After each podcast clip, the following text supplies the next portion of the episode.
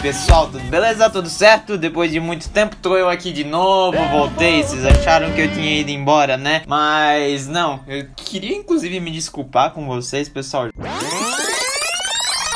começando o podcast dando desculpa, né? Isso não é uma coisa legal. Mas eu sinto que eu preciso. Eu tive uns problemas com a Audacity, tá? Que é o negócio que eu uso pra editar os meus vídeos.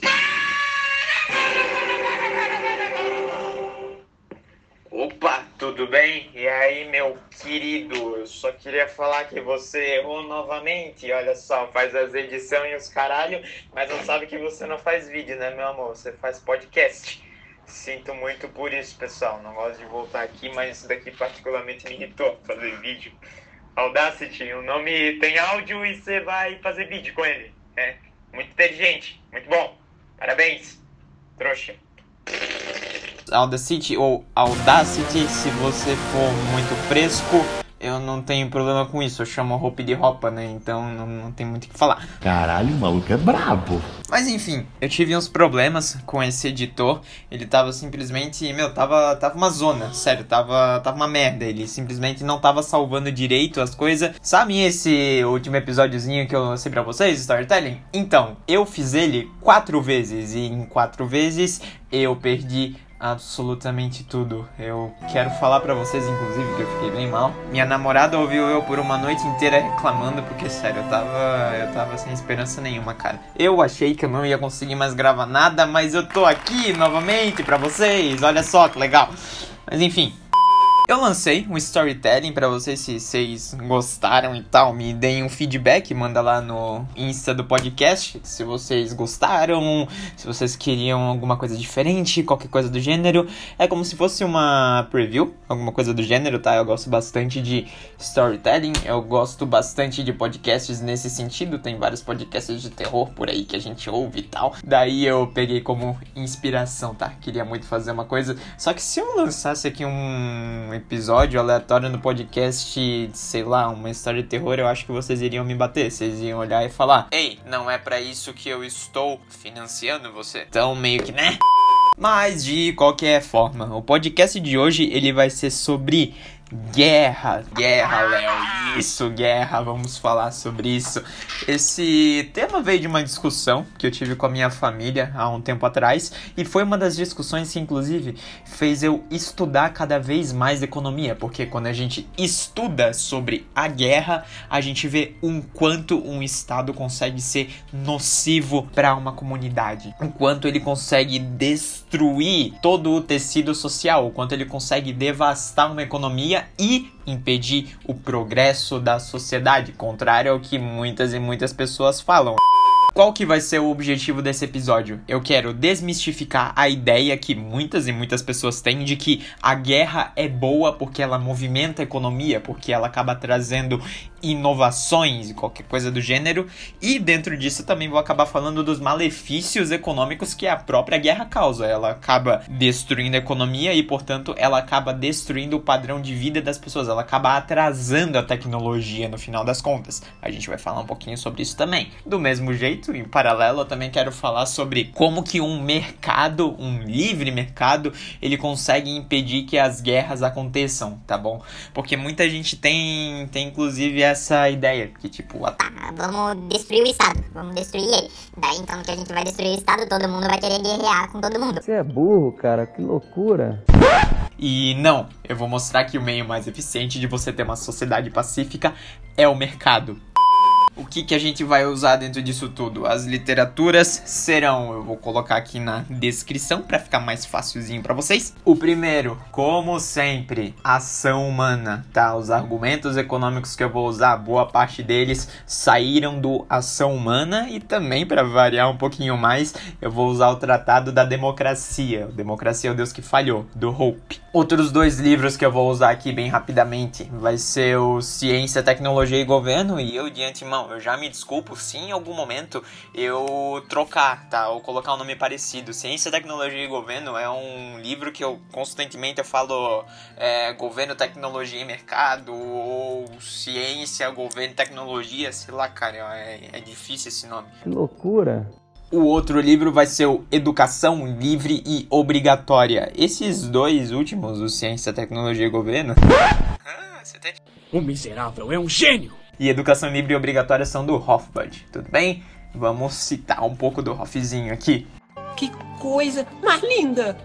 No mais, seria isso. Vamos lá, vamos começar. Tudo certo? Vamos à luta. Solte a vinheta. A state of war has existed.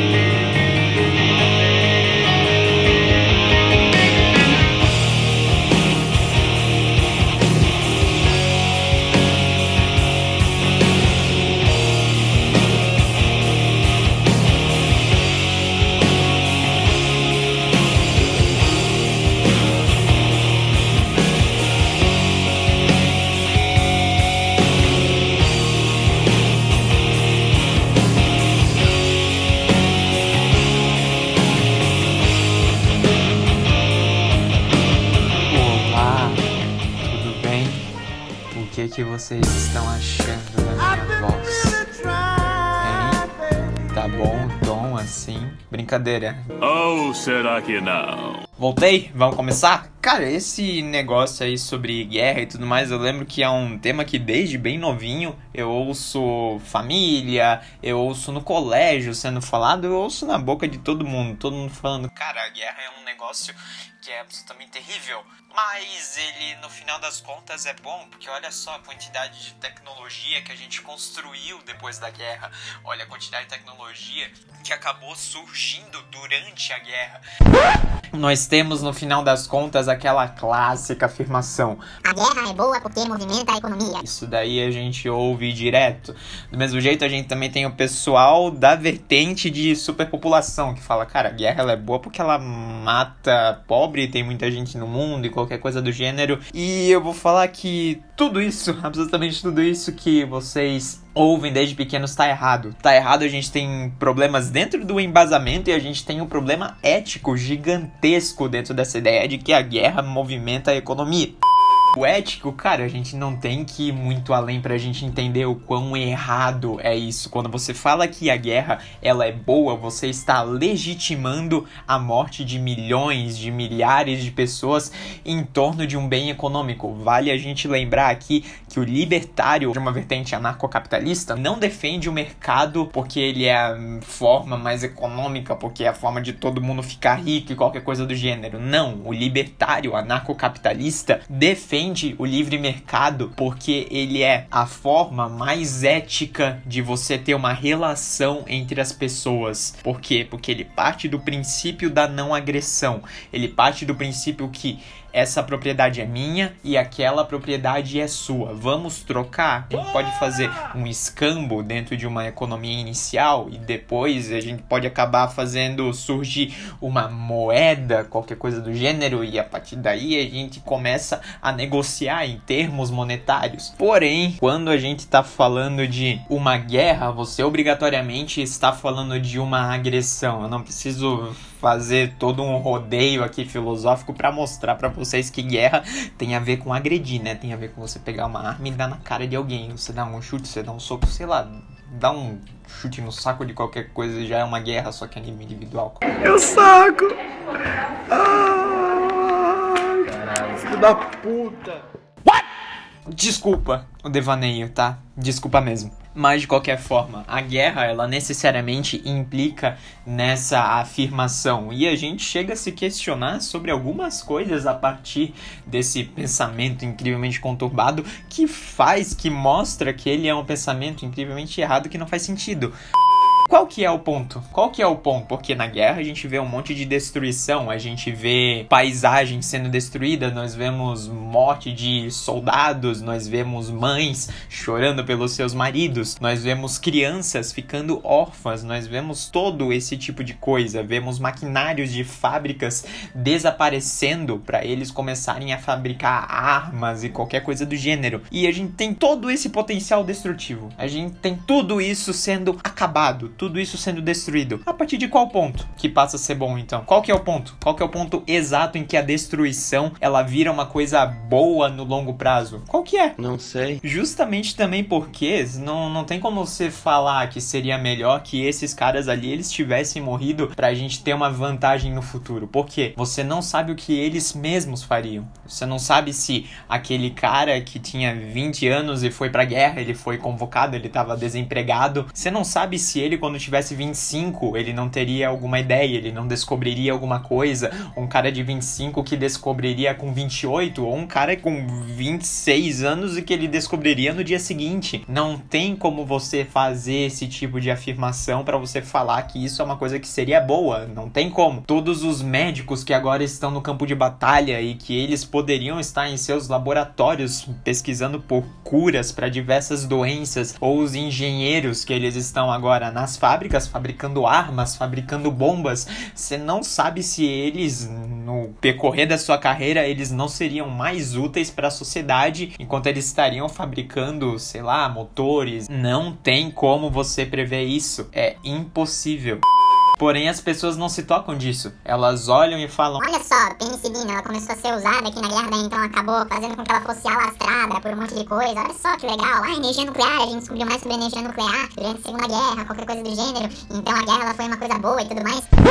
Só que não, não é porque uma coisa ela aconteceu devido às consequências da guerra, ela não aconteceria dentro de uma sociedade cooperativa. Não tem como a gente fazer essa afirmação, não, não tem como. Olha o que você teria que falar, olha o experimento bizarro que se teria que fazer. Vamos pegar um exemplo? O atentado de Sarajevo, que foi uma coisa que deu origem à Primeira Guerra Mundial. Tinha vários vários fatores ali acontecendo, tá?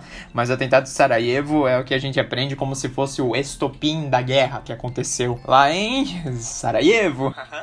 atentado de Sarajevo? Deve estar bêbado. Foi lá na Bósnia, tá, pessoal? Desculpa a piada infeliz, mas de qualquer forma.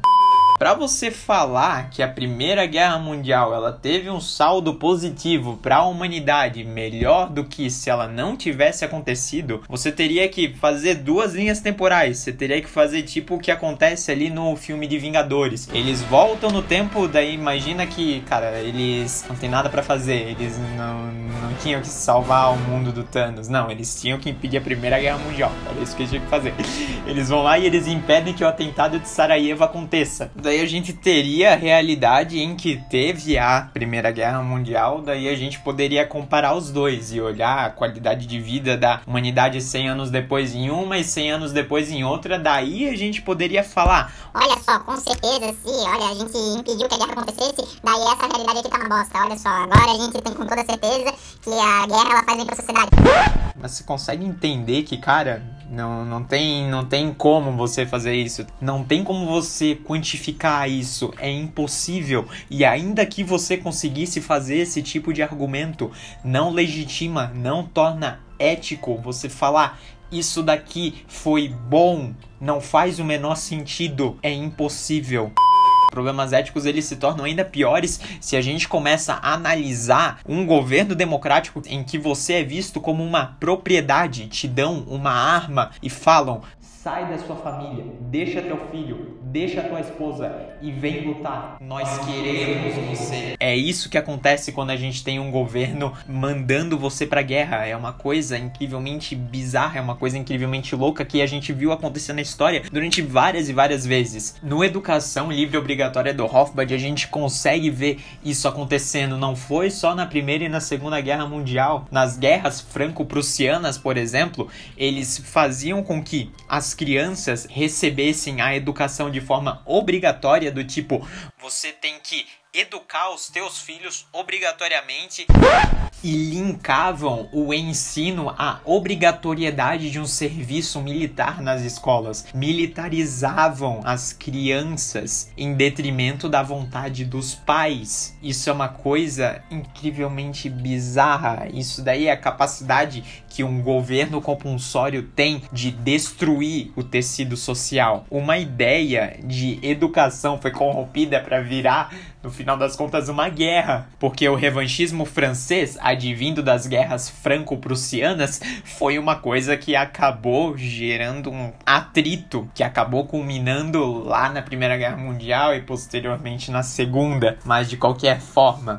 Além desses problemas éticos que se a gente quisesse terminar a discussão, a gente poderia terminar, na verdade, tendo dado eles, porque, né, ética é ética, aquilo que é certo, aquilo que é errado, você faz ou você não faz, mas de qualquer forma. A gente tem problemas no embasamento também disso, não é só questão de ética. A gente tem os problemas de a guerra, ela é boa porque ela movimenta a economia. Então, o que que aconteceu, cara? Porque a gente tem um monte de países, a gente tem um monte de regiões do mundo que, cara, estão em guerra o tempo inteiro e a gente não vê necessariamente um grande desenvolvimento econômico ali, principalmente lá pro Oriente Médio, que tá todo mundo se matando, e se a gente comparar com a civilização ocidental, cara, a gente tem um avanço tecnológico muito maior do que eles. Qual que é o sentido?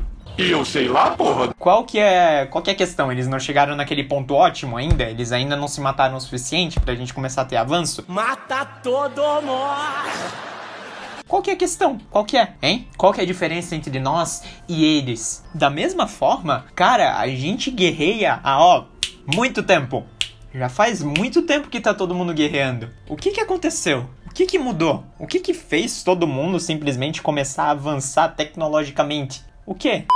A humanidade tá se matando faz anos. Os humanos se matam aos milhares e... A gente ainda não tinha se matado o suficiente também. A gente também ainda não tinha chegado no ponto ótimo. Foi isso que aconteceu. Burrice. Do mesmo jeito, a gente tem algumas coisas bizarras, cara, que mostram que a questão do enriquecimento, ele não tem uma relação direta com a guerra. Nós temos países que eles pularam a Primeira e Segunda Guerra Mundial e são ricos, eles são muito ricos, eles têm muito dinheiro, eles têm uma população que está muito bem. E a gente também tem países vencedores entrando em recessão econômica depois das guerras que eles venceram, mostrando que, cara, eu acho que tem algum problema dentro desse raciocínio, tá? Eu acho que a gente tem algum problema e mostrando que, cara, a guerra não é a única variável que a gente tem que usar para quando a gente analisa crescimento econômico, porque se a gente for analisar os impactos econômicos que a guerra tem dentro de um sistema de mercado, meu amigo, vamos lá, vamos começar a listar esses problemas. Quais que são as formas pelas quais um governo ele consegue produzir riqueza, que ele consegue se sustentar? Não sei. A resposta é nenhuma. a gente tem um podcast já sobre isso, tá? Que é o Empresários Malvadões versus Estado. Ali eu falo sobre o problema do cálculo econômico. Por que, que o Estado ele não consegue ter um pensamento racional dentro de uma lógica de mercado de forma a gerar lucro? Ele é incapaz de fazer isso por causa de um problema que Mises descobriu há muito tempo atrás. Se você quiser saber um pouquinho mais, vai lá no podcast anterior. Mas de qualquer forma, se ele não consegue produzir riqueza, como que ele vai sustentar? A partir de duas formas: aumento de impostos ou inflação. E são formas de intervenção que ficam muito e muito maiores durante a guerra. No Democracia, o Hope, ele inclusive fala sobre isso. No Uma Breve História do Homem, Progresso e Declínio, ele também fala um pouco sobre isso, que as guerras, com o passar do tempo, quanto maior ficou a intervenção estatal, não ficaram somente mais violentas, elas aumentaram o custo para todas as pessoas, para todo mundo. Todos os empresários eles começaram a ser taxados cada vez mais. E junto disso também teve um governo imprimindo moeda adoidado. E quanto mais você imprime moeda, quanto mais dinheiro você tem em circulação em termos de quantidade, menor vai ser o poder de compra daquela moeda. Por quê? Você tinha 100 reais em uma economia, agora do nada você tem mil reais. Daí então agora o que, que vai acontecer? Esses mil reais eles vão ter que se comportar como aqueles 100 reais eles se comportavam. O que interessa que a gente vai ter um inflacionismo gigantesco pelo aumento da quantidade de dinheiro que o Estado imprimiu para ele conseguir se financiar nessa guerra. Ele imprimiu um monte de dinheiro para comprar armas, ele imprimiu um monte de dinheiro para fornecer de subsídio para as empresas que fabricam agora capacetes, que elas fabricam agora granadas, fabricam agora bombas e qualquer coisa do gênero. Na tentativa de se financiar, na tentativa de vencer essa guerra, o que, que o Estado vai fazer? Ele vai retirar a riqueza de toda a população. A gente tem um aumento de imposto. Se a gente tem um aumento de imposto, a gente vai acabar fazendo uma grande dificuldade em empreender. Se a gente tem uma inflação, a gente tem uma dificuldade em empreender também, porque a gente vai ter mais dificuldade de adquirir recursos escassos para fazer toda uma linha de produção e qualquer coisa do gênero. Essas duas formas de financiamento que o Estado tem acontecem o tempo inteiro. Sempre que um Estado ele aumentar a quantidade de impostos ou que ele imprimir moeda, ele vai estar tá prejudicando os indivíduos daquela nação. Isso é tiro e queda, tá? Isso não tem o que fazer, isso sempre vai acontecer. Sempre. Se tá acontecendo de uma forma compulsória, de uma forma que você é obrigado a servir aquele governo, essas duas formas de intervenção vão prejudicar a população. A questão é que isso na guerra fica ainda mais forte, porque o Estado precisa retirar tirar dinheiro de algum lugar. E ele vai tirar de quem? dos seus conterrâneos. Junto de todo esse dinheiro que ele roubou da população, o que, que ele quer fazer? Fabricar armas, ele quer fabricar uniformes, que nem os caras lá nas guerras passadas, que o Hugo Boss, cara, o Hugo Boss, eles subsidiaram o Hugo Boss pra fazer uniformes pra guerra governo nazista fez isso. Embora o Boss hoje seja uma bela marca de roupas. Mas porra, vamos combinar que isso é um fato histórico bem bizarro, né? O governo nazista subsidiou a Hugo Boss.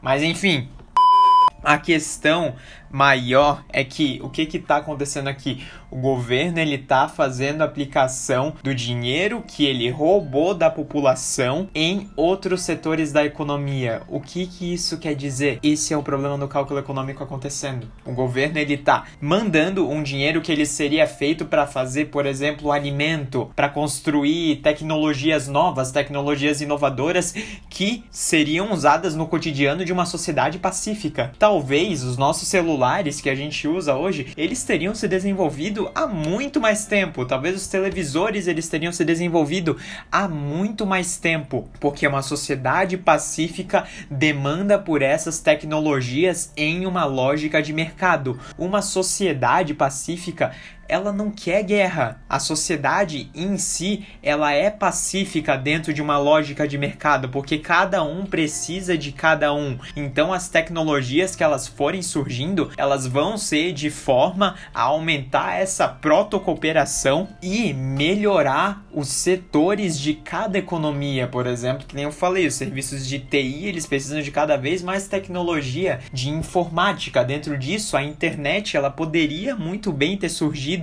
sem uma onda de inflacionismo e de impostos como foi feito lá atrás. Então, no final, o que, que eu quero dizer aqui é que quando você não tem guerra, a tendência é que os bens de consumo eles prosperem na medida que eles resolvem os problemas da sociedade. Quando a gente cria uma guerra, a gente cria uma distorção incrível no mercado. É isso que a gente está fazendo, uma distorção no mercado, porque quando a gente está, por exemplo, fabricando armas em excesso, os empresários eles começam a vender e a comprar os fatores de produção que fabricam essas armas, por exemplo. A gente começa a ter uma extração de aço, uma extração de ferro maior, uma extração de pólvora muito maior, a gente está distorcendo, porque o Estado ele quis guerrear todos esses bens de capital, absolutamente tudo isso está sendo consumido e está sendo retirado de setores que poderiam estar sendo muito melhor aproveitados para atender as reais demandas que uma sociedade está tendo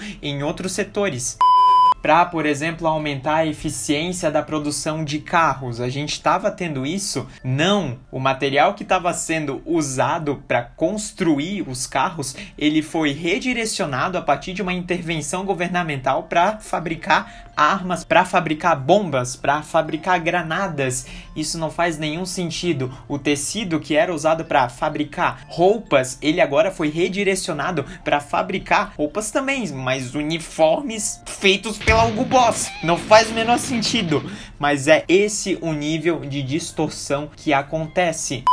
Você no final das contas acaba gerando uma escassez nos locais que estão sendo verdadeiramente demandados pela sociedade. Esse é o problema do cálculo econômico. É isso que o Mises falava, só que isso está acontecendo dentro de um contexto de guerra de uma forma astronomicamente maior, porque a guerra é uma intervenção governamental gigantesca, porque as pessoas não buscam guerrear. Então você está gerando uma escassez de matéria-prima, de bens de consumo que a sociedade realmente demanda de uma forma absurda. Os empresários, inclusive, que eles estão querendo produzir aquilo que eles acreditam que os consumidores estão demandando, estão constantemente em competição com o dinheiro que o governo ele está imprimindo e retirando através de impostos. Ele está competindo com esse dinheiro roubado constantemente. Você acaba dificultando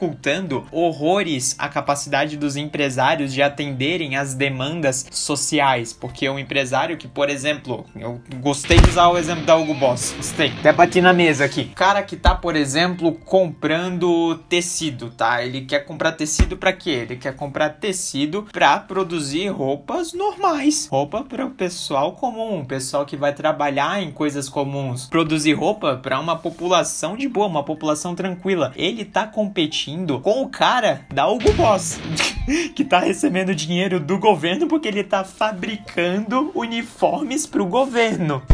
É esse o tipo de competição que a gente acaba tendo. É uma competição por recursos de uma forma incrivelmente insensata. Porque o governo decidiu brincar de lutinha. Só isso. E no final das contas, quando essa guerra acabar, toda essa distorção ela já vai estar tá feita. A gente vê como a sociedade é hoje, mas a gente não vê como ela poderia ser se não tivesse tido toda essa quantidade de intervenção. Daí você pode falar. Ah, mas não faz sentido isso, porque você falou lá que ah, não tem como fazer um experimento em que lá, daí então um experimento em Terra 1, Terra 2, imagina como seria a Terra sem essa guerra e tudo mais.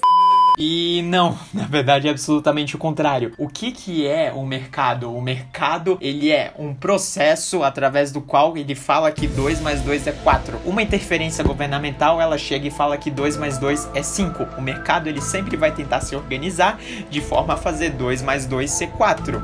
Quem paga o preço de o governo falar que 2 mais 2 é 5 ao invés de ser 4 é a população. E dentro desse maravilhoso exemplo, eu quero dizer que não é a mesma coisa, porque eu estou falando que 2 mais 2 é 4. As pessoas que estão falando que a guerra é boa, elas estão falando que interferência ela é boa e ela pode gerar resultados melhores do que um processo de mercado geraria. Ou seja, ela está sendo completamente antieconômica. Então, ela está falando que 2 mais 2 é 5. Eu não entendi o que ele falou. Não sei se deu para pegar mais ou menos. Mais ou menos, mais ou menos, mais ou menos. Porém, essas pessoas chegam e falam que sim, a guerra é boa, a guerra é legal, mesmo que esteja tendo essa escassez gigantesca de matéria-prima em atender a população, mesmo que a gente tenha fábricas que elas são fechadas. Antes elas estavam produzindo coisas que são úteis para a sociedade, agora elas foram fechadas e todo o maquinário foi reorganizado para produzir granada, para produzir bomba, para produzir arma, para produzir tanque de guerra. Eu quero andar de tanque, filha da puta! Para produzir um monte de coisa sem sentido às custas da população. Junto disso, cientistas que antes estavam empenhados em encontrar curas para muitas doenças agora estão sendo muitas vezes mortos no campo de batalha. Potenciais cientistas que poderiam descobrir curas para muitas doenças, eles agora são usados como se fossem escudo. Estudantes de biologia de faculdade são convocados, médicos, eles acabam sendo convocados quando eles estão nos seus primeiros anos de formação. Eles poderiam ser também endocrinologistas, mas agora eles não são endócrino, agora eles são o que? Eles são suturócrinos, porque eles estão suturando pessoas. Bem louco.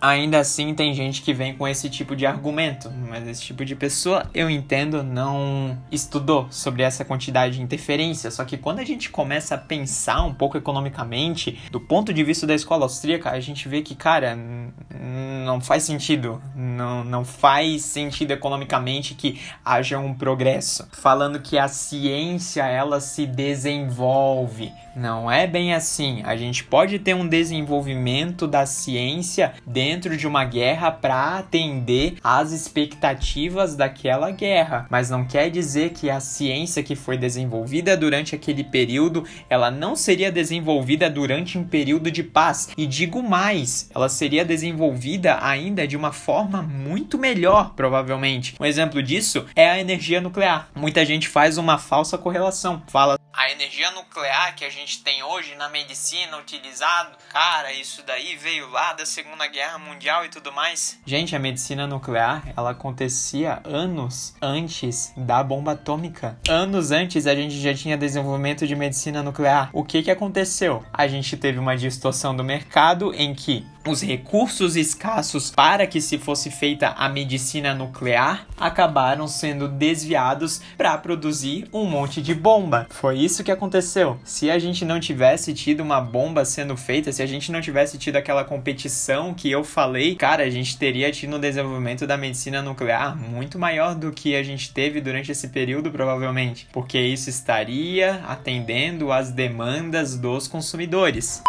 Do mesmo jeito, o Hofbad mesmo ele fala isso no Ciência, Tecnologia e Governo, que cara, protocolos de segurança em volta das descobertas feitas no meio científico, eles chegaram a impedir o progresso de várias e várias coisas, inclusive na própria medicina, porque se tinha aquela noia dentro do governo que ah, aqui, os soviéticos eles podem acabar descobrindo isso que a gente está fazendo e tudo mais. Ah, Léo, você tá inventando isso, isso é teoria da conspiração. Não, gente, isso o Hofbard ele descobriu lendo os relatórios do governo americano. Quem falou que esses protocolos de segurança incrivelmente rígidos e que se mostravam como empecilhos para o progresso da ciência foi o governo americano. Hoje a gente vê que, cara, quanto mais informação a gente dispersa, maior é o progresso da ciência. A gente vê artigos científicos sendo publicados constantemente,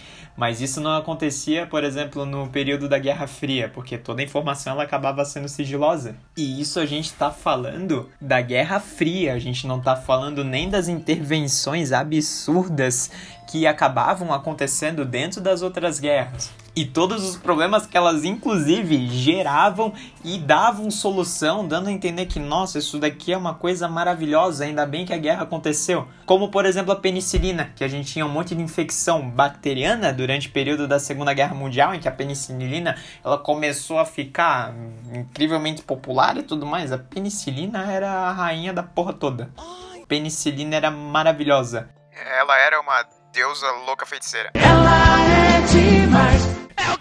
Porque ela curava infecções bacterianas que os soldados eles tinham durante o período de guerra, durante as batalhas. Daí olha só como a penicilina é boa, ela salvou os nossos soldados. Mas a questão é que esses soldados eles só ficaram doentes por causa da guerra também, né, meu amor? Mas tudo bem. A questão é que a penicilina ela teria sido usada futuramente dentro dos problemas que a sociedade estaria demandando. Mas o discurso que muitas pessoas têm é que olha só como a penicilina é boa, como ela salvou os nossos soldados que eles estão lá de forma obrigada porque eu, o Estado, quis dominar todo mundo. Mas, né? Isso ninguém fala.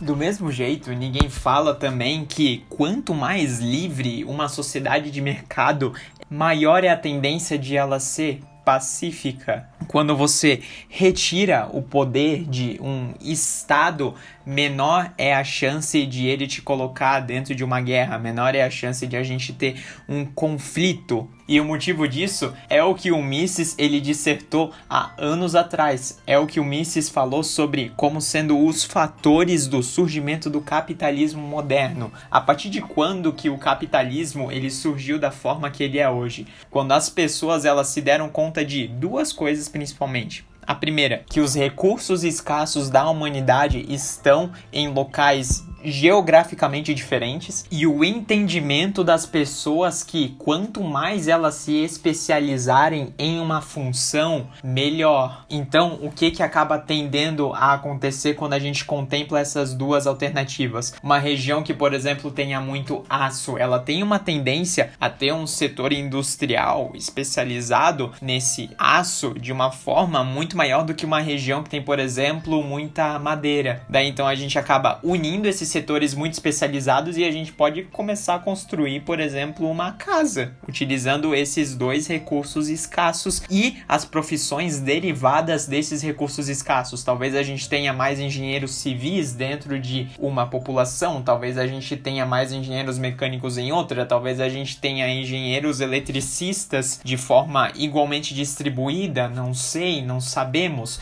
O que a gente sabe é que os recursos escassos de uma sociedade acaba predispondo quais são as profissões que vão acabar se especializando naquele lugar. E essas profissões altamente especializadas podem agora trocar serviços porque elas têm conhecimentos mais aprofundados sobre as áreas das quais elas trabalham. É a partir daí que surge o capitalismo moderno. É a partir daí que a gente tem um aumento da riqueza, a gente tem uma interdependência dos setores especializados e, portanto, das pessoas que exercem essas profissões especializadas. E em um sistema em que todo mundo depende de todo mundo, a chance de ter guerra é muito menor. Porque eu não vou atacar um local que, por exemplo, fabrica alimentos para mim, porque eu compro alimentos dele. Eu malho pra comer. Do mesmo jeito, esse local que fabrica alimentos, ele não vai me atacar, porque eu, por exemplo, posso estar vendendo para ele a tecnologia que o possibilita fazer toda essa extração de alimentos. Daí você vem aqui e me fala: Ah, e se um lugar ele tem a tecnologia, ele tem os alimentos? Hã? Hein? Ah, ah, ah, hein? Ele não vai ter tudo, pessoal. Ele não vai ter tudo. Não tem como você ter todos os recursos escassos possíveis, todas as profissões altamente especializadas possíveis. Não tem como você fazer isso. Se, inclusive, a gente tentasse dominar absolutamente tudo, o Mises também fala isso. A gente tenderia a uma sociedade de subsistência, uma sociedade feudal em que sabe fazer de tudo, mas desse tudo que sabe fazer, sabe muito pouco. Daí a gente teria o cessar do progresso. Não é isso que a gente vê dentro de uma sociedade de mercado, desde que a sociedade se deu conta que quanto mais especializada ela fosse, mais ela iria progredir em trabalhar sobre essas especializações. Dentro disso, a gente também tem as dificuldades que advêm da própria população ela ser mais livre e ela sendo mais livre, ela poder, por exemplo, se armar. Um estado que tem uma população livre e, portanto, armada, tem a tendência de não se envolver em guerras, porque a população pode se rebelar contra ele. E do mesmo jeito, aqueles que resolverem guerrear e conseguirem persuadir a sua população vão ter uma dificuldade imensa em invadir populações que são mais livres, porque a população inteira vai estar tá armada, não vai ser só o exército. Portanto, a liberdade também acaba ajudando nesse sentido. Daí aqui você pode me falar: "Ah, pronto. Arma. Tem arma". Então, viu? Viu como o conflito ele é bom? Isso aí que você disse é tudo burrice. Cara, aqui não tá tendo nenhum conflito. Burrice. Aqui tá tendo um regime de proteção. Aqui está o verdadeiro propósito, entre aspas, a eficiência econômica que a guerra, o conceito de guerra, ele acaba gerando. Não é a guerra em si, é a ideia de que pode haver uma guerra e, portanto, você tem que estar preparado para isso. Quanto maior é o seu poderio bélico, menor é a chance de alguém vir tentar conflitar contigo. A diferença é que quando esse poderio bélico ele tá acontecendo dentro de uma sociedade livre, ele tá acontecendo de uma forma a atender a demanda por segurança de uma sociedade, não uma demanda por conflito. São coisas completamente diferentes. Você demandar por estar seguro e você demandar por querer pegar um tanque e invadir algum lugar. São coisas completamente diferentes. E até aqui a gente cabe falar sobre que não é eficiente para um mercado, para uma própria empresa que fabrica armas, uma empresa que tem mesmo um exército particular sair guerreando com todo mundo. Imagina que a gente tem, por exemplo, uma cidade privada e essa cidade privada ela fornece um serviço de segurança. Eu já fui colocado para responder esse tipo de argumento, inclusive. Imagina essa cidade, um mini estado entre aspas, entre muitas aspas, porque eu falei aspas errado. Ai, que burro, dá zero pra ele. Desculpa. Não! Porque se é um ambiente privado, ele já não se configura como um estado, é só um método de governança. Mas enfim, imagina que esse lugar ele tem um exército, o que impede ele de treinar todo mundo e sair matando todo mundo e dominar o mundo a partir de uma guerra. Se tem uma anarquia de mercado também, o que o que, que impede? Primeiro, as outras nações constantemente elas vão estar competindo para serem mais eficientes em segurança. Segundo, se você tem a liberdade de ir embora daquele lugar, esses locais que eles têm a tendência de ficar guerreando e ficar usurpando a população, aumentar, por exemplo, a taxa entre aspas de condomínio para comprar mais arma e tudo mais, as pessoas que são desse lugar e que tem, sendo privado o lugar, portanto, a alternativa de ir embora, as pessoas elas têm a tendência de sair desse lugar, porque elas não querem pagar mais, porque elas não querem guerrear. Então, esses locais que eles têm uma tendência de conflitos maior, eles tendem a ficar cada vez mais isolados. Terceiro, vocês têm que imaginar também, esse é um argumento que eu não vi em nenhum lugar, mas não foi muito difícil de pensar nele. Caralho, o maluco é brabo. Imaginando em um mercado a partir da escola austríaca. Se você quer comprar alguma coisa, qual que é a tendência? Você vai comprar aquilo com o quê? Com escambo? Não, você vai comprar aquilo com dinheiro, né? A partir disso que você vai comprar as coisas. Se as pessoas elas podem optar por não ficar nessas sociedades que são altamente conflitantes e tudo mais porque elas simplesmente querem viver a vida delas e não querem sair matando todo mundo, como que esse local ele vai conseguir se financiar? Vamos imaginar que ele fez uma parceria com um banco. Esse banco ele começa a imprimir moeda, né? Daí então ele vai se financiar a partir disso. Que nem eu falei, você pode se financiar a partir de imposto, taxação, ou pode se financiar a partir de inflação. Mas cara, se a gente tá falando de uma sociedade de mercado, então a gente não tem fluxo forçado da moeda. Pararam para pensar nisso? Se esse local ele porventura conseguir imprimir um monte de moeda e toda essa coisa do gênero, é muito simples. Os empresários eles têm a tendência de ver que aquela moeda está sendo constantemente desvalorizada, porque tem gente que está usando ela de uma forma completamente sem sentido. E eu não tô aqui nem falando, inclusive, dos empecilhos que um livre mercado ele coloca sobre um banco que tem políticas ruins. Um dia eu vou falar só sobre isso, mas estou falando de um modelo bem básico, que as pessoas elas tendem a fugir da moeda que ela está inflacionando. Em um sistema de mercado que é livre, sem uma lei de curso forçado da moeda. E, portanto, essa cidade privada ela vai tender a falhar justamente por isso. Com o passar do tempo, a tendência é que ela nem consiga comprar várias e várias coisas porque a moeda dela tá desvalorizada, porque todo mundo foi para outras moedas. E no final das contas, a tendência é que ela fique só com um monte de dinheiro que não serve para nada, porque ninguém mais quer saber daquela moeda estranha que só ela tá utilizando, porque ela resolveu utilizar para se financiar. Mas enfim, vamos pro próximo. O quarto argumento. O quarto grande empecilho que ninguém também quase se toca é o caso de. A gente tá falando aqui, meu, e se uma cidade, e se um povo quiser se armar e dominar o mundo? A gente não para pra pensar o é economicamente viável acontecer isso? Falando sério, vocês pararam para pensar? Olha só, se é um regime privado, eu quero que vocês imaginem uma fábrica. Uma fábrica, ela compra todos os seus recursos escassos e tudo mais, mas Cara, ela comprou, por exemplo, uma máquina. Ela quer que aquela máquina dure. Ela não quer colocar essa máquina a perder. Uma empresa de segurança é a mesma coisa. Qual que é a lei que predomina dentro do mercado, basicamente? É a lei do esforço mínimo, tá? Você quer ganhar o máximo de dinheiro possível fazendo o mínimo esforço possível. Eu quero que vocês imaginem uma empresa de segurança. O que, que é melhor para ela? Melhor para ela é não fazer absolutamente nada, só deixar um monte de gente armada por aí guardando o lugar? Ou o melhor para ela é sair guerreando com todo mundo? Cara, o melhor para ela é ela ficar absolutamente sem fazer nada, não precisa gastar tanto tiro, não precisa aumentar a quantidade de homens para sair dando calote em todo mundo.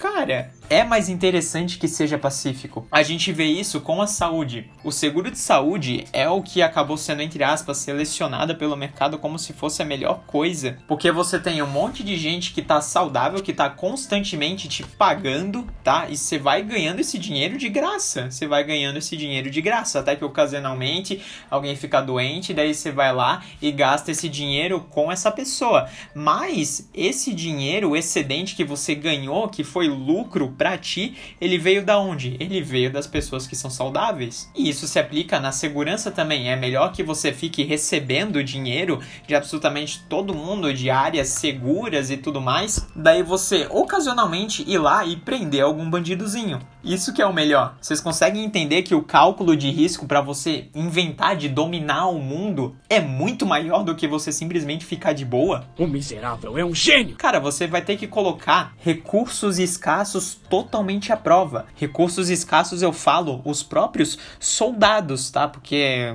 humanos são escassos. Todo o material que você usou para armar esses humanos, incluindo ali roupa, incluindo ali colete, capacete, todo esse tipo de coisa. Quem jogou Counter Strike sabe mais ou menos. Cara, quando você trata de uma iniciativa privada, você tem que entender que é muito mais complicado. Diferente de quando a gente tem um estado que trata todo mundo como se fosse seu robozinho. A gente vê isso inclusive no próprio comércio de escravos, que quando eles eram feitos por senhores de engenho, de iniciativa privada, os escravos eles tendiam a durar muito mais. Eles tendiam a chegar a uma idade muito mais velha. Por quê? Porque eles tratavam melhor os seus escravos. Eu sei que é meio complicado a gente colocar um, um negócio assim, meu, mas era escravidão do mesmo jeito. Sim, eu sei que era escravidão do mesmo jeito. Mas estou falando que quando os senhores de engenho comercializavam, tratavam aquilo como um produto, tinha uma rentabilidade maior. Diferente de que, por exemplo, acontecia na União Soviética, que todo mundo morria muito mais novo quando era escravizado pelo governo russo. Diferente, muito diferente de quando a gente tem uma empresa de verdade fazendo isso. É muito mais interessante que você não tenha guerra. E a partir da demanda por segurança, ao invés da demanda por conflito, você tem constantemente um aumento do poderio bélico. Isso a gente vê mais ou menos hoje. As nações elas acabam não entrando em conflito por quê? Porque uma galera tem bomba atômica, cara. Se todo mundo simplesmente resolvesse guerrear, cara, o mundo ele acabava em um apocalipse nuclear, meu, de uma forma muito fácil. Apocalipse só vai acontecer pros perdedores. E conforme você tem um aumento da demanda por segurança, as economias que variam dessa produção de segurança também acabam se fortificando a partir da demanda da sociedade. E no final das contas a gente tem cada vez uma sociedade mais pacífica, porque as pessoas elas aprenderam a cooperar a partir do processo de mercado e porque elas também têm que pensar que, cara, se eu resolver não cooperar, a chance do mundo acabar é muito grande. Falei, relaxa que no fim da escuridão tem Xandão. Porém, as interferências governamentais acabam impossibilitando que o processo de mercado ele aconteça e, portanto, que a cooperação aconteça e, portanto, e, portanto, aumentando a chance de haver guerra. Isso é inclusive uma das consequências inerentes do próprio governo democrático que um dia iremos dissertar sobre. Sobre o que? Sobre as grandes maravilhas que ele fez pela humanidade, como por exemplo fazer com que as últimas guerras fossem incrivelmente maiores. Porque quando a gente tem um governo democrático, a gente tem uma tendência de as pessoas todas de todos os povos se encararem como inimigas. Quando a gente tinha a época das monarquias, as reais monarquias, em que a gente tinha um rei e o reino era uma propriedade privada do rei, o que que acontecia? As guerras que ocorriam eram assunto do rei, não da população. Inclusive, muita gente nem sabia que aconteciam algumas guerras naquele período, tá? Muitas vezes rolava alguma coisa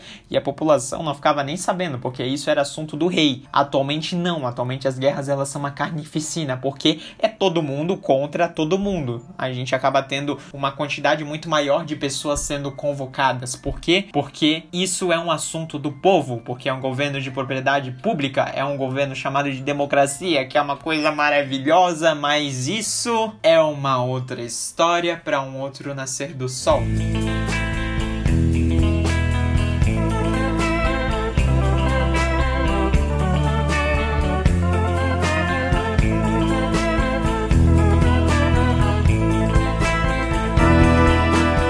Por hoje é isso, pessoal. Eu acredito que eu acabei falando tudo que eu tinha para falar referente a esse tema, que eu particularmente eu gosto bastante. Se a gente for falar de guerra e tudo mais, cara, a gente acaba se aprofundando em um monte de coisa que eu tentei fugir aqui, porque senão esse podcast ele passava da uma hora muito fácil, mas a gente pode falar aqui sobre dilemas éticos, aqui a gente pode falar sobre a produção de segurança, aqui a gente pode falar sobre teorias inclusive de monopólios, a gente gente pode falar sobre muita coisa, mas eu não vou falar porque são histórias para um próximo podcast. Senão eu vou ficar sem conteúdo. Eu vou lançar um podcast de 20 horas e acabou. Eu não vou ter mais o que falar. Mas de qualquer forma, se cuidem, divulguem o podcast, sigam a gente lá no Instagram, mandem suas perguntas, mandem suas sugestões, mandem suas críticas, podem me mandar tomar no cu também, que nem eu falei, acontece, não é muito raro que me mandem tomar no cu, mas é, tamo aí na batalha. Se cuidem e vocês já sabem, irritem o professor de filosofia por mim. Tchau, tchau, tchau.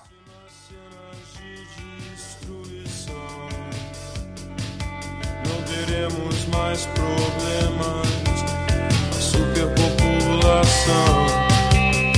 Veja que uniforme lindo fizemos pra você. Lembre-se sempre que Deus está do lado de quem vai vencer. O Senhor da guerra gosta de crianças.